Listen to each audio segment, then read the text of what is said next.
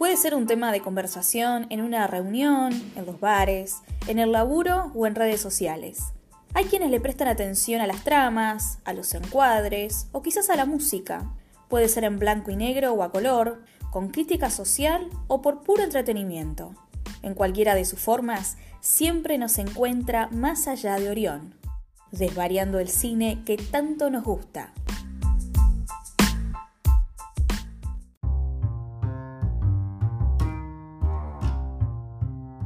Hola, ¿cómo andan? Arrancamos el noveno episodio de Más allá de Orión en esta primera temporada. En el episodio de hoy va a ser un episodio especial porque vamos a tener un invitado especial también. Hoy nos visita el escritor Javier Gauna, con quien vamos a estar analizando la película Karate Kid del año 1984, un clásico de la década del 80 y vamos a analizarla desde la cuestión argumental, desde la cuestión de lo que tiene que ver con la construcción de los personajes. Así que hoy vamos a tener un episodio más que especial en Más allá de Orión. Recuerden que estamos en las redes sociales, en Instagram o en Facebook nos encuentran como Más allá de Orión, también a través de las plataformas y en el aire de Radio UNER en la 91.3 de Concepción del Uruguay. Además, este episodio en particular lo vas a poder ver también a través del canal de YouTube de Javier Gauna, que encuentran como Javier Gauna, así que vas a poder ver y escuchar este episodio. Arrancamos, más allá de Orión.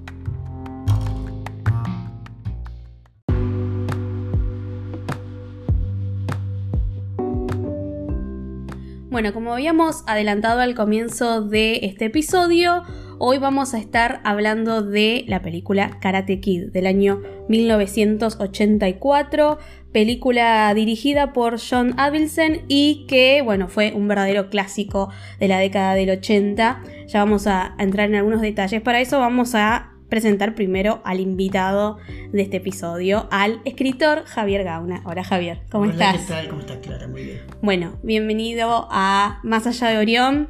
¿Te consideras un cinéfilo? ¿Podrías, ¿Podrías ser un cinéfilo o mirás mucho cine? He visto mucho cine. En presente mirás mucho cine, no, no podría decirlo. He visto mucho, he visto mucho clásico y por eso sí, podría considerar, considerarme un cinéfilo, pero he visto mucho cine. Bueno, la película de hoy eh, dijimos que era Karate Kid, la película de la cual vamos a estar hablando, este clásico del año 1984. Película que, eh, para repasar un poco la sinopsis, eh, seguramente es una película que muchos de ustedes ya habrán visto y que fue elegida por Javier, que ya ahora nos va a explicar por qué vamos a estar hablando de esta película que bueno, cuenta la historia de Daniel, un joven, un adolescente que llega a Los Ángeles con su madre, se acaban de mudar. Y bueno, él trata de comenzar eh, eh, su vida en la escuela, le gusta una chica, quiere comenzar a ser amigos, pero comienza a ser él, eh, lo empiezan a agarrar de punto un grupo de, abusones que encima saben karate. Entonces él necesita tratar de defenderse de estos, de estos pibes que no paran de, molestarlo y para eso necesita una gran ayuda para poder este, aprender karate justamente. Así que ya vamos a entrar en detalles. Primero Javier, ¿por qué elegimos esta película? Sobre todo porque una de las principales cosas que hoy queremos analizar es lo que tiene que ver con argumento, con construcción de personaje y muchas cuestiones que vos como escritor, este, digamos, lo tenés bastante masticado.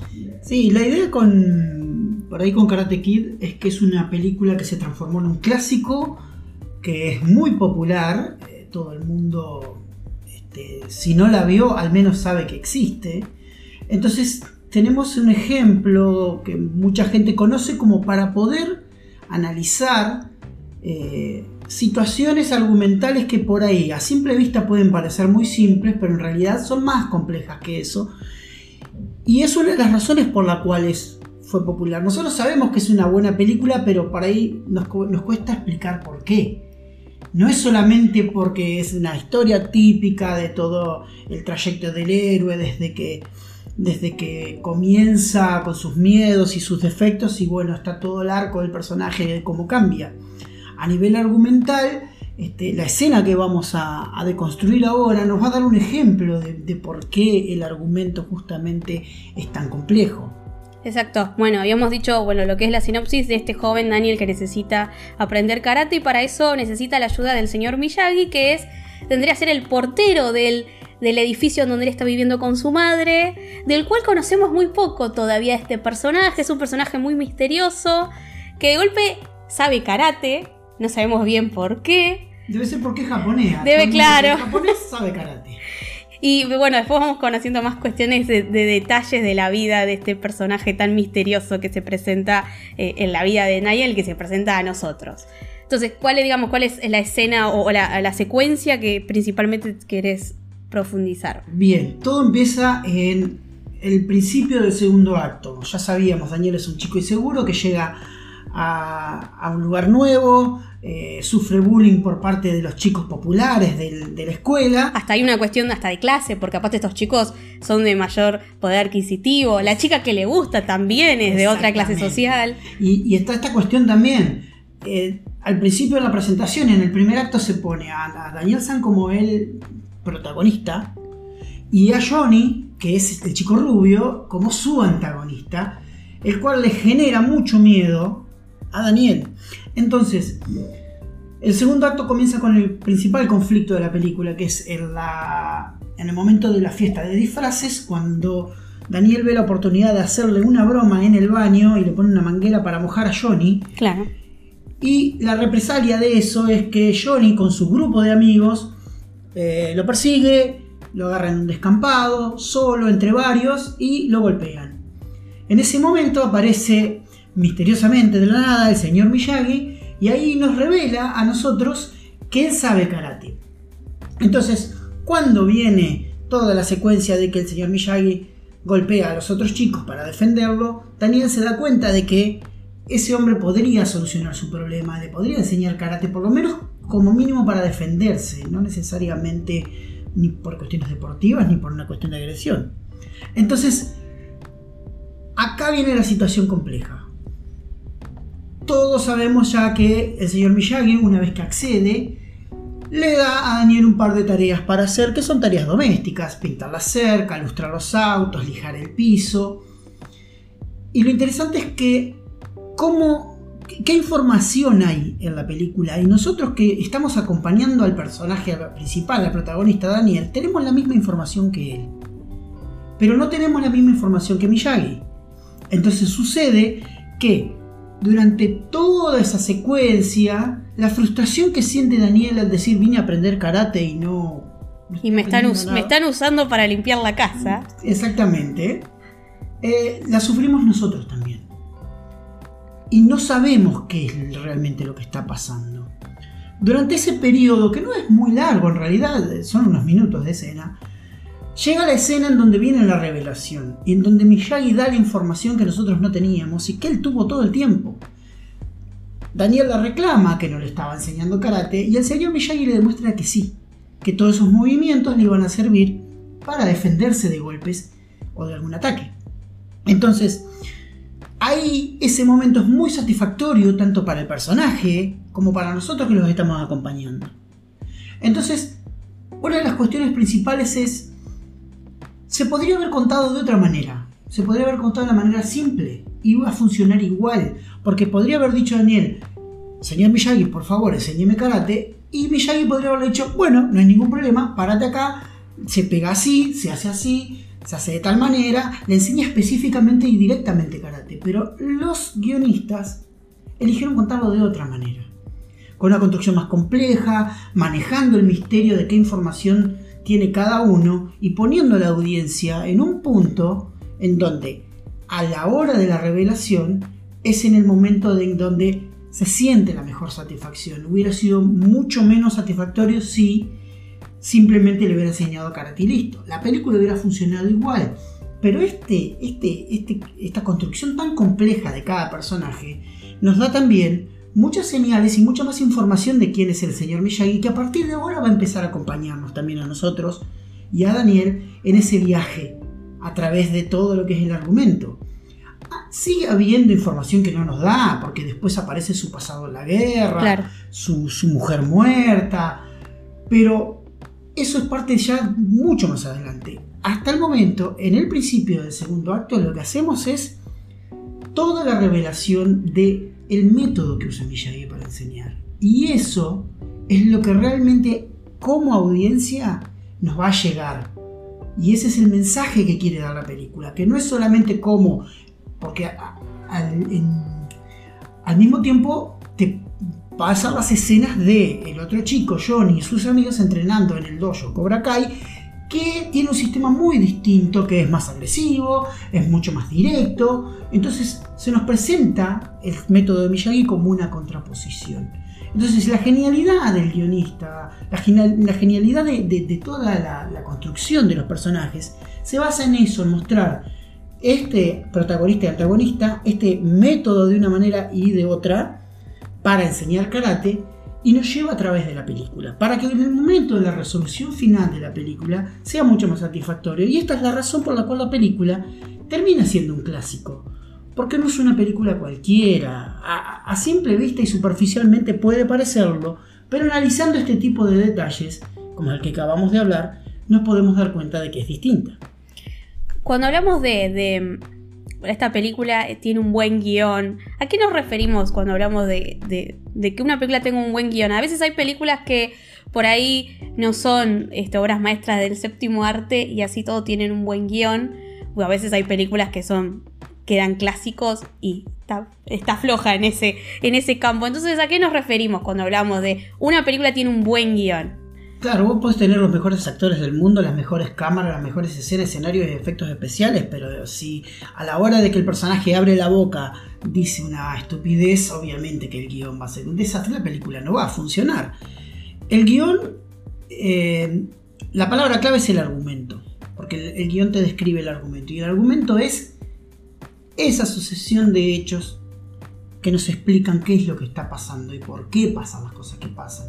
Un buen guion requiere eh, de frases o de, de, generar las situaciones y las escenas para que nos expliquen y justifiquen por qué pasa lo que pasa durante la película.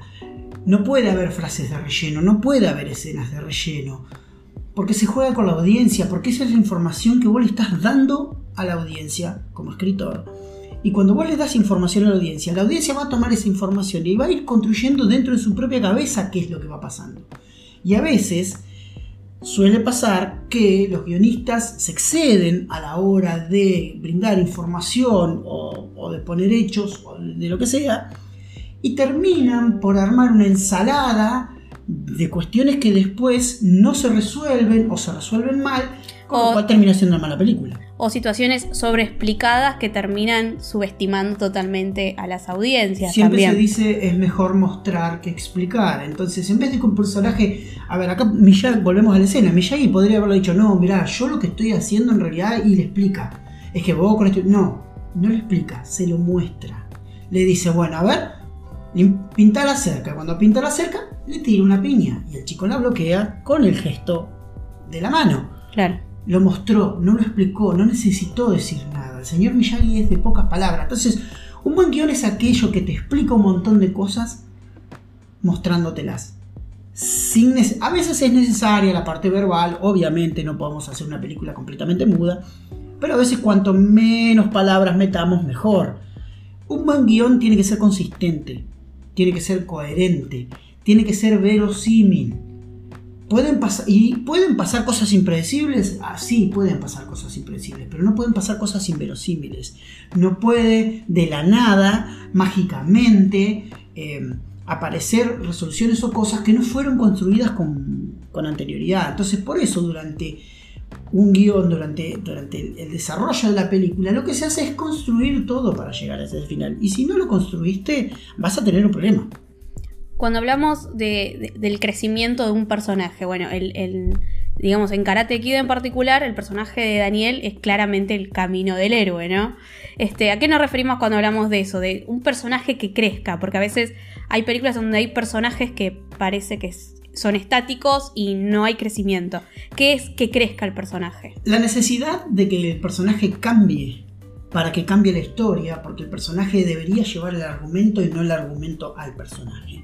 En este caso Daniel es un chico, eh, es nuevo, es tímido, es un poco caradura con las mujeres porque la encara bastante a la chica, pero en general es bastante miedoso y una de las eh, características que tiene que tener el primer acto es mostrar un defecto que al personaje le impide lograr su meta.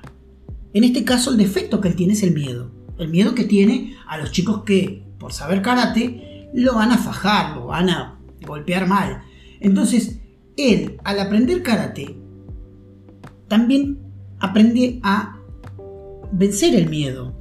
Incluso, una vez que aprendió karate, que va al torneo, que ya eh, puede ir a luchar, sigue teniendo miedo. No es que necesariamente en el segundo acto lo resuelve, sino que lo resuelve recién en el tercero. Y ese cambio es también muy satisfactorio porque vemos un crecimiento del personaje y al nosotros identificarnos con un protagonista, vamos a sentir lo mismo que siente él. Cuando él sienta miedo, vamos a sentir miedo. Cuando a él le pase algo malo, vamos a sentir algo malo. Y cuando le pase algo bueno, nos vamos a sentir muy bien. El problema de los personajes que no crecen, que no cambian o que no logran transmitirnos a través de, de sus acciones o su pensamiento, eh, o menos un poquito de empatía, va a pasar que cuando le pase algo malo no nos va a interesar. Y si no nos interesa, ¿para qué estamos viendo la película? Sí, eso es eh, esencial. Eh, volviendo a una que, realmente que quizás es una de las escenas más dramáticas en Karate Kid, que es cuando conocemos parte del pasado del señor Miyagi, que es cuando él está borracho, eh, está vestido con, ese, con, con su traje de cuando era soldado, soldado japonés que peleó del lado americano. Y, bueno, y entonces... Y tiene una medalla Y tiene una medalla. Y además este, Daniel encuentra eh, la carta en donde él le, estaban informando que su esposa había muerto, había tenido complicaciones en el parto, su mujer estaba embarazada y su mujer había muerto en el parto y el bebé también. Entonces es como son distintos este, objetos y elementos que va encontrando Daniel y que nosotros vamos también conociendo parte de la vida de este hombre. Y justamente esa parte tiene una misión muy importante dentro de la película, que es mostrarnos que el mentor, que generalmente es el más sabio, no necesariamente es perfecto. Tiene sus, sus dolores, tiene su pasado, tiene su historia, tiene sus, también sus miedos. Y si bien logró reprimirlos durante gran parte de la película, en un momento de debilidad, por haber tomado un poco, se desinhibió y logró hablar de ese tema. Pero eso también nos muestra que en un guion es muy importante no tener un personaje perfecto. Los personajes perfectos no sirven. Todos ah, incluso tener una debilidad. Incluso tiene hasta cuestiones como, por ejemplo, cuando está yendo más al, cuando llega el momento del campeonato, este, roba un cinturón negro, miente, dice que él es un cinturón negro y roba un cinturón negro para que lo pueda usar. Y además también miente cuando dice que no hablaba el idioma inglés y por lo tanto necesitaba a la chica que vaya para ayudarla a traducir. Entonces, no necesariamente tiene que ser perfecto ni completamente bueno, es humano, es real y es mucho más fácil para el personaje conectarse con la audiencia cuando tiene esto, de que tiene virtudes y defectos. Entonces es mucho más eh, dinámica la historia y por eso mismo es que Karate Kid tiene esta cuestión. Llegó mucho con la juventud, pero también le gustó mucho a los grandes porque era una película que, enseña muchas cosas sin llegar al moralismo extremo. Sí, los personajes cometen varias, varios errores, no son perfectos, son reales, pero eso los hace mucho más fácil a la hora de identificarse uno con los personajes. Obviando, bueno, obviando ya algunas secuelas, ah, hubo 2, 3 y 4, también hubo una remake hace pocos años que fue bastante desastrosa. Este, bueno, obviando toda esa parte, hace poco, hace dos años se estrenó la serie Cobra Kai, que encima se estrena esta serie que es como retomando aquellos viejos personajes nuevamente, en un momento en donde hay mucha revival de la nostalgia de los 80. Vale la pena ver Cobra Kai. Cobra Kai es un gran, es una gran serie, está muy bueno el formato. Decir, bueno, no hagamos más películas, vamos a la serie, que es lo que, lo que vende hoy, pero también es lo que más llega. Entonces, eh, me gustó mucho la manera en cómo se continuó la línea argumental, se continuó la temática, porque también está la temática del bullying, la temática de clases. Con los mismos actores también. Los mismos Ralph actores. Macchio haciendo de Daniel y, y bueno, el personaje... Mila Zapka haciendo Ah, de, Johnny. Y el giro genial que tiene Cobra Kai es que ahora la historia está vista del lado de Johnny. Y- Entrado en años, los dos. Y, mostrando también esto de no son perfectos. Son tipos grandes que se quedaron en muchas cosas en el pasado. Y está muy bueno porque sus hijos y la nueva generación, que son los verdaderos protagonistas en realidad de, de- la historia, les muestran a ellos. No, esto ya no se puede hacer, esto es distinto, esto cambió y ellos también van creciendo, van aprendiendo, tratan de dejar de lado su rivalidad, pero por otro lado la siguen teniendo. Está esta idea de aferrarse al pasado. La serie es muy dinámica, la serie es muy interesante también a nivel para todas las edades. No es necesario ver la película original ni las películas anteriores. Si las viste, obviamente que ayuda un montón a nivel argumental. Al menos la primera. Sí, hay, hay algunos, este, incluso también hay algunos este, flashbacks a la tercera y a la segunda, pero básicamente la primera película es la que plantea toda la cuestión. Eh, Cobra Kai en sus dos temporadas hasta ahora ha sido muy bien recibida, es muy satisfactoria y personalmente yo recomiendo verla porque también sigue teniendo esta cuestión compleja, argumental, no a simple vista parece, parece, parece una película, una, perdón, en este caso una serie eh, no muy compleja, pero sin embargo, visto con los ojos eh, poniendo atención, yo creo que, que se logra esa complejidad y es muy satisfactorio. Buenísimo, entonces vamos a ver Cobra Kai. Y si, bueno, si no vieron Karate Kid, mírenla. Y si no, la van a ver de nuevo, seguro, porque es una película que hemos visto montones de veces en el cable, seguramente. Bueno, esta, esto también, estamos haciendo un tipo duplex. Esto, estamos haciendo un crossover. Esto también, eh, la grabación la pueden ver en video de este episodio en el canal de YouTube de Javier. Sí, Invítanos. Mi, mi canal se llama como mi nombre, Javier Alejandro Gauna. Ahí hay hago material de cuestiones este, literarias, eh, también vamos a hablar de argumentos y per- personajes, leo un poco de poesía, hay un poco de todo, es material cultural y, y estamos trabajando también en los documentales que estamos armando. Así que los invito a mi canal a suscribirse y para la gente que lo está viendo ahora en mi canal, esto es Más allá de Orión, el, el programa de Clara Chauvin, donde eh, sale en varias plataformas, principalmente en Spotify. En Spotify, Anchor, Google Podcast y también a, todos los viernes a las 20 en el aire de Radio UNER de Concepción del Uruguay. Y justamente aquí es donde se habla de películas y donde se hace este tipo de análisis y esta es una nueva sección que estamos inaugurando y esperemos hacer un poco más. Seguramente. Vamos a nuevamente a volver a este crossover. Javier, gracias. Gracias a vos. Y gracias por, por estar acompañándonos a través de YouTube, Spotify y bueno, donde sea que nos estés viendo o escuchando.